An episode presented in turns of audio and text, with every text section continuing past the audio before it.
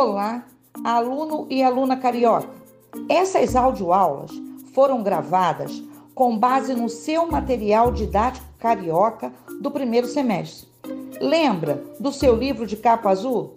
Então, é esse.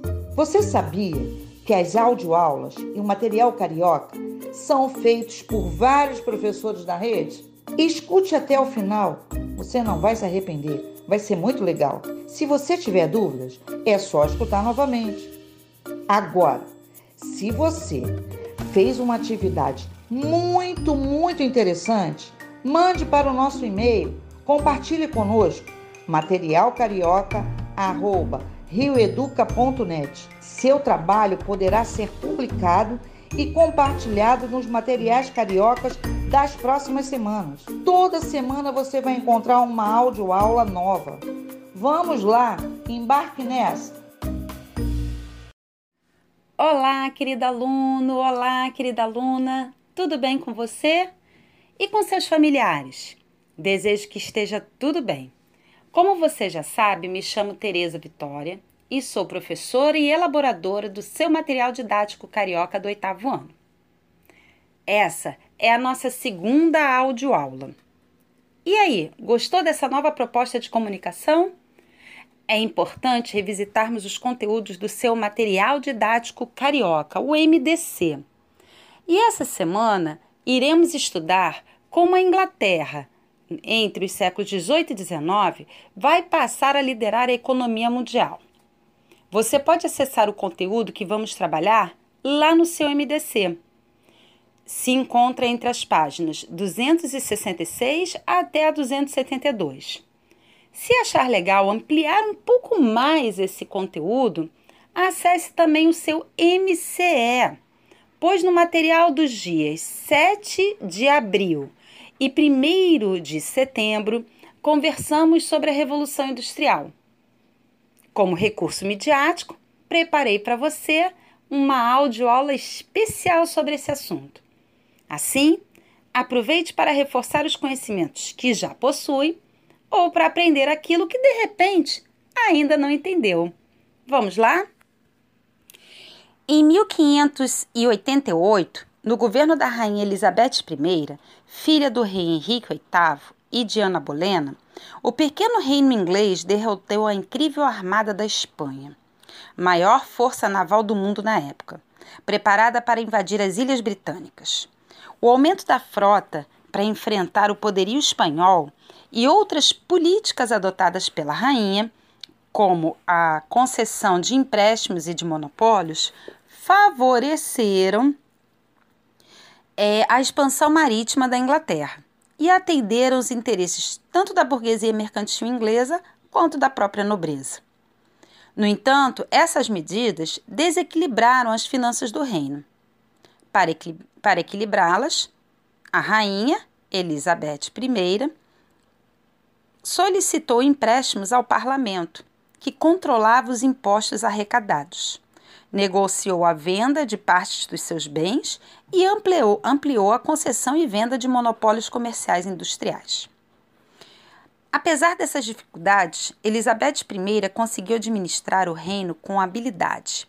A rainha manteve-se próxima ao parlamento, incentivou a ação dos corsários, que são os piratas, e expedições de exploração de terras ao Novo Mundo, que é a América.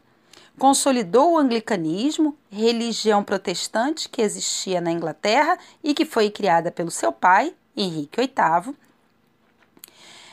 e, na, e estimulou o desenvolvimento das manufaturas e do comércio. Devido a todas essas transformações, o reinado de Elizabeth I é considerado por muitos como a era dourada da história da Inglaterra. Porém, em 1603, a rainha morreu. E isso criou um grave problema sucessório, pois ela não tinha deixado herdeiros diretos, ela não tinha tido filhos. O trono inglês então passou a ser administrado pelo seu primo, Jaime Stuart, rei da Escócia, que foi coroada com o título de Jaime I da Inglaterra. Terminava assim a dinastia Tudor, que tinha em Elizabeth sua maior representante, e iniciava-se a dinastia Stuart. onde o novo rei não recebeu muito apoio dos políticos ingleses, já que era defensor de teorias do direito divino dos reis, aquelas que nós conversamos lá no Iluminismo. Jaime I governou como um rei absolutista, adotando medidas políticas, econômicas e religiosas que desagradaram a maioria dos ingleses e desencadearam várias crises entre a coroa e o parlamento. A principal delas estava relacionada às tentativas de aumento de impostos e uma prerrogativa em relação ao parlamento. Em 1625, Jaime I morreu e seu filho, Carlos I, tornou-se o rei da Inglaterra e da Escócia. Durante o seu reinado, os conflitos da época de seu pai não só continuaram, como se agravaram.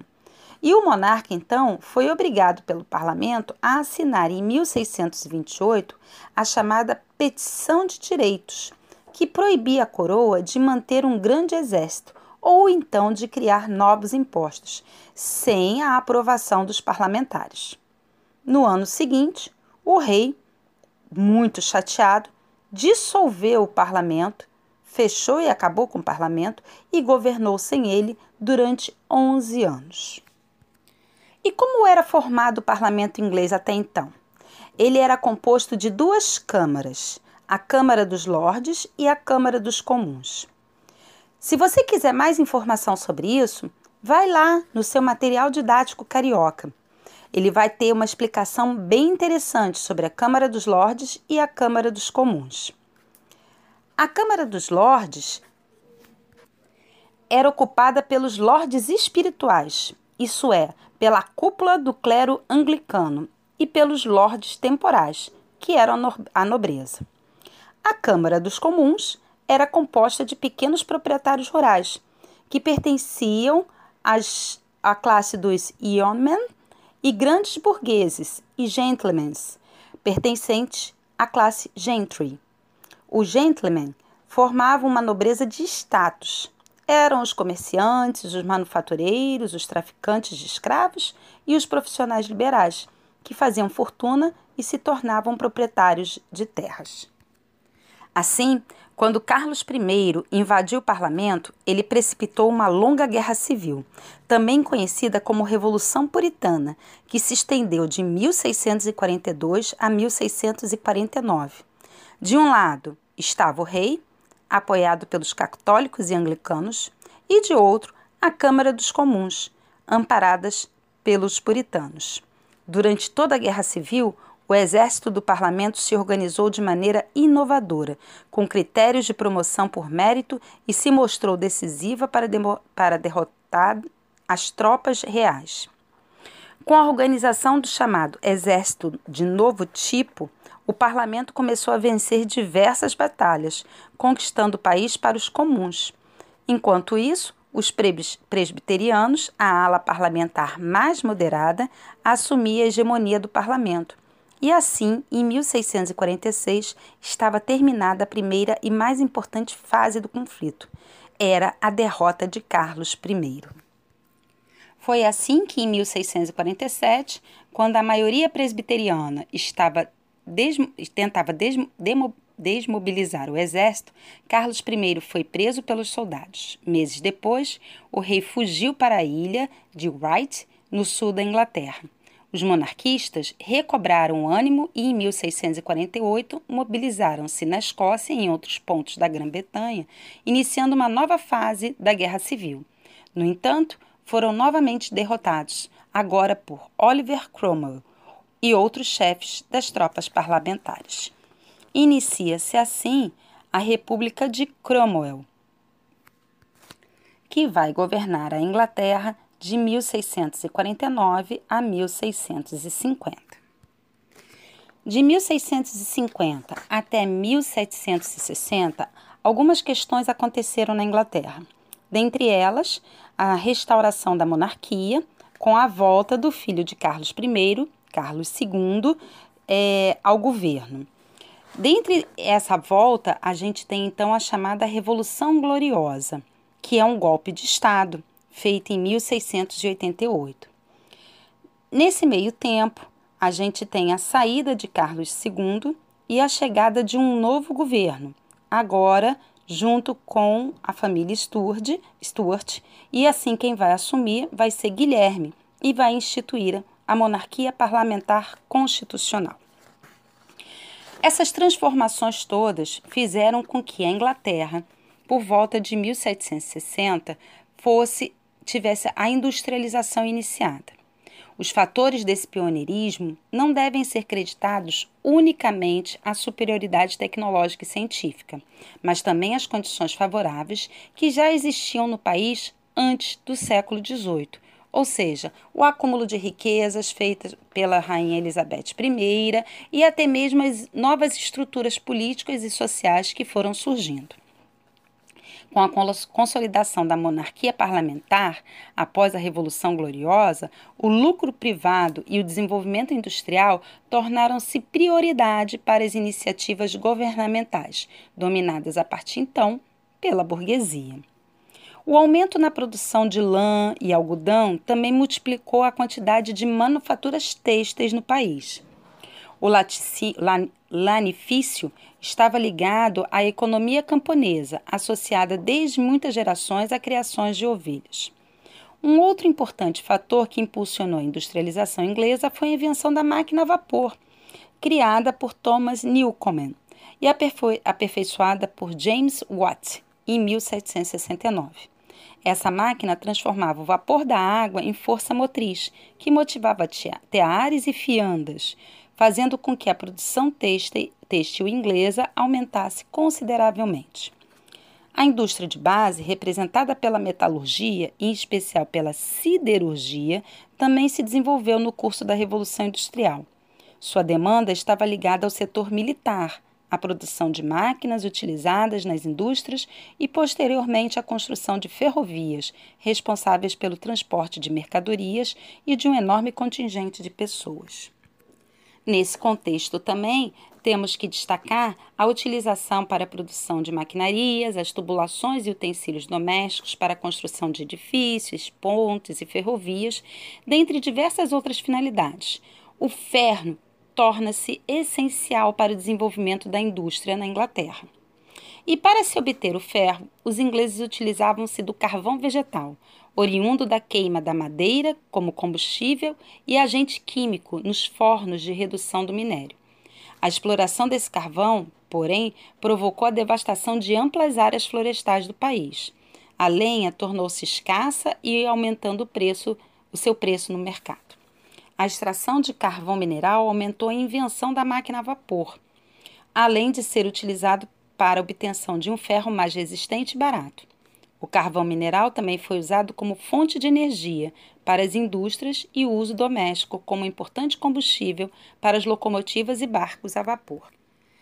As cidades, até o início da industrialização, eram centros comerciais de dimensões relativamente reduzidas. Contudo, com esse processo, esses núcleos urbanos foram sendo transformados pela indústria e os operários passaram a habitar bairros populosos, os cortiços, em péssimas condições sanitárias, geralmente próximas às fábricas. E a burguesia, por sua vez, se instalou na região dos boulevards, com as alamedas largas e construíram suas casas suntuosas e caras. A industrialização na Inglaterra foi muito mais do que o fruto de uma revolução técnica e científica. Ela representou uma mudança social profunda na medida que transformou a vida dos seres humanos, implicando em elevados custos sociais e ambientais. Só para você entender, os industriais também recorreram ao trabalho feminino e à exploração da mão de obra infantil, como opção para baratear o custo da produção. As mulheres geralmente eram recrutadas nas fábricas têxteis por serem mais habilidosas e detalhistas e recebiam um salário bem menor do que o dos homens. O trabalho das crianças, por sua vez, era, muito, era preferido porque a maior facilidade do aprendizado e a submissão no cumprimento das ordens e agilidade, por serem pequenos e de se movimentar por entre as peças das máquinas. Além da extenuante jornada de trabalho, as crianças também sofriam com os castigos físicos, caso adormecessem e diminuísse o ritmo de trabalho, e corriam o risco de contrair doenças e sofrer acidentes. Para você aprofundar um pouco mais esse conhecimento, leia o seu material no MDC sobre a questão da Inglaterra e a sua questão ligada à industrialização. Agora presta atenção só numa coisinha. No nosso material de audioaula, ele vai ter a parceria, ele vai continuar com a parceria com o conteúdo de língua portuguesa. Então, eu estou mandando dois desafios para vocês. O primeiro desafio está ligado a um poema que se chama Operários na Inglaterra. E aí tem duas perguntas para serem respondidas. O segundo desafio é o seguinte: como você ouviu em nossa audioaula, a industrialização na Inglaterra deve ser compreendida no contexto das transformações políticas que aconteceram ao longo do século XVII, XVIII e que permitiram à burguesia controlar o poder por meio do parlamento. A industrialização foi muito mais do que o fruto de uma revolução técnica e científica. Ela representou uma mudança social que transformou a vida de homens e mulheres e crianças. Então eu lanço para você a proposta de, após ler o MDC e ouvir a nossa audioaula, que escolha uma imagem que retrate o mundo operário, hoje ou no passado. Essa imagem pode estar ligada aos temas que trabalhamos como exploração do trabalho infantil, trabalho feminino, a falta de boas condições de trabalho. Mas se você tiver imaginação, pode criar sua própria imagem, usando os exemplos trabalhados no MDC de língua portuguesa. Quem sabe produzir um emoji que possa retratar o universo do trabalhador. Então, seja criativo, seja criativa. Não esqueça de mandar sua atividade para o e-mail materialcarioca.rioeduca.net. Coloque seu nome completo e o nome da sua escola. E olha, um recadinho para quem está mandando. Estou lendo todos os trabalhos, estou muito feliz. Então, até semana que vem. Fique bem e se cuida.